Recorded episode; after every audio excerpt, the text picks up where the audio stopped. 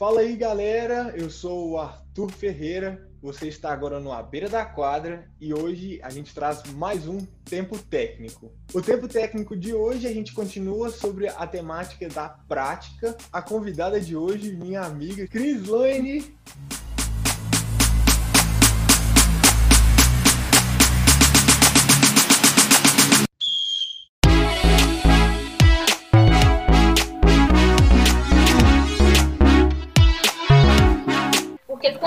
Estabiliza o desempenho, a gente assume que formou uma estrutura de controle responsável por todas as demandas referentes à execução daquela habilidade. Então, o que diferiu? Um grupo formou uma estrutura de controle aqui, sob condição de prática sem variação, o outro grupo sob condição de prática de variação.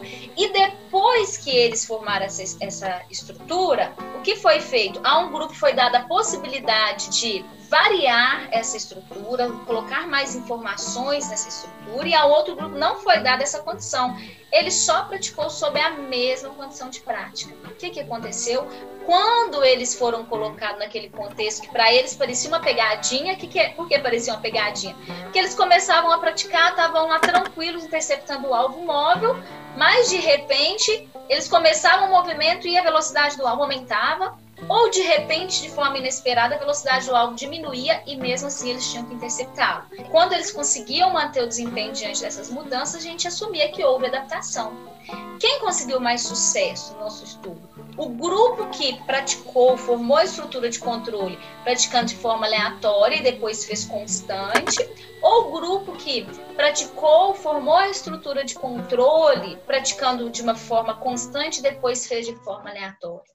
O grupo que se saiu melhor diante das mudanças foi aquele que praticou de forma constante e depois variou, nós variamos esse ambiente de prática, esse contexto de prática.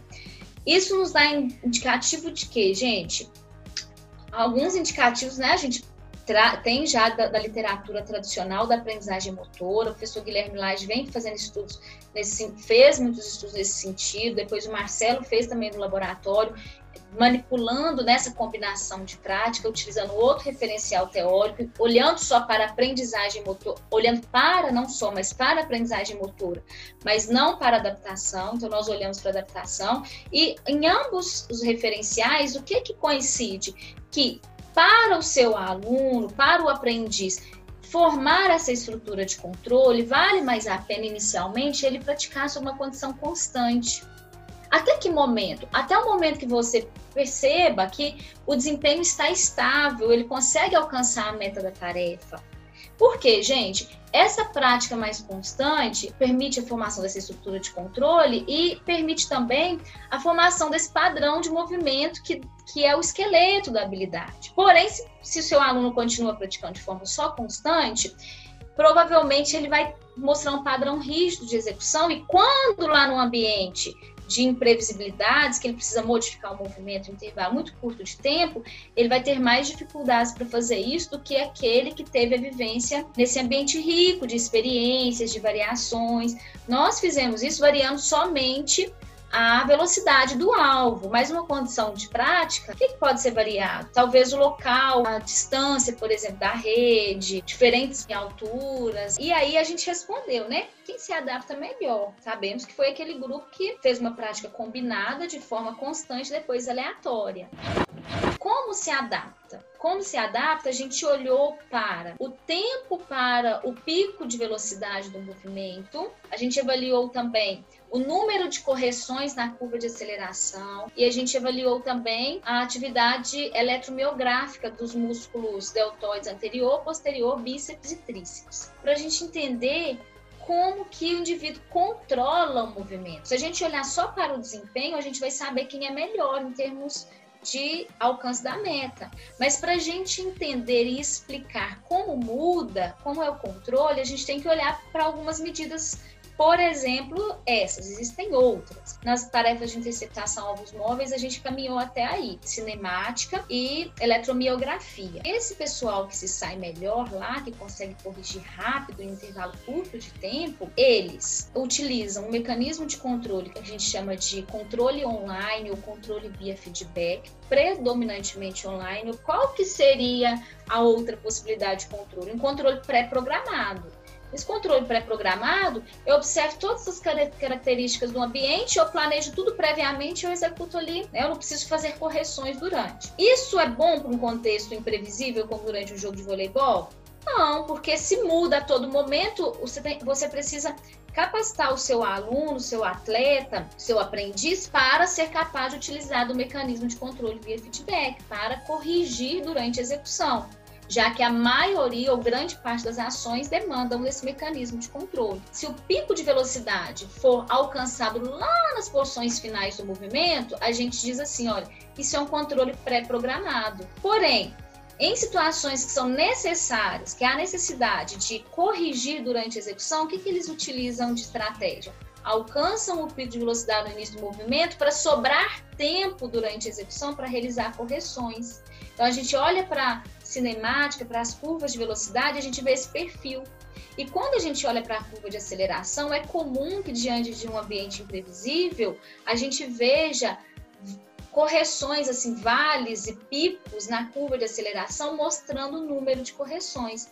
Em tarefa de interceptação alvos móveis, eles conseguem realizar em média, vai parecer estranho, né, na prática, mas é porque a gente faz uma média 1,5 a 1,6 correções, então está entre uma e duas correções nesse intervalo entre 200 e 250 milissegundos de tempo de movimento. E aí, quando a gente olha para a atividade eletromiográfica, a gente consegue falar da eficiência, porque esses que alcançam a estabilização, o nível mínimo de habilidade sob condições de prática constante, depois fazem uma prática aleatória, eles têm uma atividade de co-contração entre agonista e antagonista menor. O que, que o meu aluno precisa aprender, né? Eu tendo em mente isso, que habilidade, que habilidades ele precisa dominar. Agora, como que eu posso manipular esse contexto de prática? Importante pensar que essa prática extensiva vai auxiliá-lo na adaptação diante de ambientes imprevisíveis, que essa prática variada associada a uma prática constante vai ajudá-lo, que variar, só variar desde o início não é, parece, pelo menos na situação de laboratório, parece não ser o melhor caminho para se adaptar. Quando você fala tipo assim, da prática estendida, do nível de habilidade, eu posso pensar lá na prática que para eu fazer isso eu só preciso de deixar meu atleta fazer as, é, um número maior de tentativas? Não, é, não, eu não vejo que seja assim, ó, simplesmente deixe fazê-lo e ele vai alcançar esse nível eu defendo a questão do, do, alcance de um desempenho critério, gente. É assim que a gente chama lá no laboratório. Não é uma ideia minha, é uma ideia né, do meu orientador lá da tese de 2003. Já tem alguns artigos. Quem tiver gostado desse negócio de, ó, oh, não vou para quantidade, vai fazer 40 tentativas, não. Vai fazer X tentativas corretas, estabilizou o desempenho. Tem alguns estudos assim que vocês podem buscar podem buscar, assim, usando as palavras-chave, estabilização do desempenho, superestabilização, especialização. O que é o desempenho critério? É o número de acertos que se deve alcançar para se considerar que a estrutura de controle foi formada ou que se aprendeu aquela habilidade. Para o nível estabilização, que é aquele nível formou a estrutura de controle, parou de praticar, alcançou o nível básico, é um menino que aprende a fazer, a, a, executar a manchete, o saque, lá na situação da escola e não sai daquele contexto, ele não vai para um nível superior. Se a gente for fazer uma relação, eu penso em fazer assim: no mestrado, três tentativas, quando você acertar três vezes o centro do alvo, você estabilizou o desempenho, você está pronto para ir para a próxima fase. No doutorado, a gente fez assim: quando você acertar quatro vezes, você vai para a próxima fase. Ah, mas você que é do grupo de superestabilização, especialização, alto nível de habilidade, você não tem que fazer um bloco, não, mais difícil. É, você vai ficar até com sono aqui, cansado, mas é assim. Você tem que fazer seis blocos de três tentativas, ou no doutorado nós fizemos seis blocos de quatro acertos corretos. Então, olha, você vai ficar aqui fazendo o saque do por cima, por exemplo, você vai ficar praticando até você conseguir acertar lá o alvo passar a bola por cima da rede quando você fizer seis blocos, acertando o saque quatro vezes consecutivas. Isso é muita prática. Então, Arthur, uma coisa que eu quero chamar a atenção é o seguinte: não é simplesmente pensar assim na prática. Ah, Cris falou que ele tem entre três e quatro, tem que ser seis blocos, vou usar isso para toda habilidade que eu for ensinar. Não, gente. Depende do tipo de habilidade. Como que vocês vão saber disso na prática? Conhecendo a modalidade. Em torno de mais ou menos. Quando vocês consideram que o aluno aprendeu o saque por cima? Então vocês têm uma noção de quantas vezes ele tem que acertar esse alvo para vocês falar, agora ele aprendeu na situação de jogo, vocês falarem, né? Na situação de jogo, ele não vai ficar errando o saque toda hora mais, não. Ele estabilizou o desempenho, ele super estabilizou o desempenho. Então, se vocês perguntarem assim, qual é melhor? Eu estabelecer um número fixo de tentativas ou eu trabalhar com critérios de desempenho? Então, tem que acertar X vezes para eu considerar que aprendeu. Eu considero que critério de desempenho, porque não é da minha cabeça, não, porque o professor Botani chamou atenção lá em 1995 no seu, pós-doutorado, seu relatório de pós-doutorado, falando assim: olha, é individual, esse negócio é individual. Não dá para eu falar que o Arthur vai aprender o saque com 70 tentativas e que a Cris vai aprender com 70 também tem questões individuais aí por trás. Quando a gente fala para o Arthur, Arthur, você vai praticar o saque até você acertar quatro vezes consecutivas. A gente fala, Cris, você vai praticar o saque até você acertar quatro vezes consecutivas. E aí eu vou inferir que você aprendeu a tarefa, que você formou uma estrutura de controle para o saque do voleibol. É diferente a quantidade de prática, isso é individual, gente.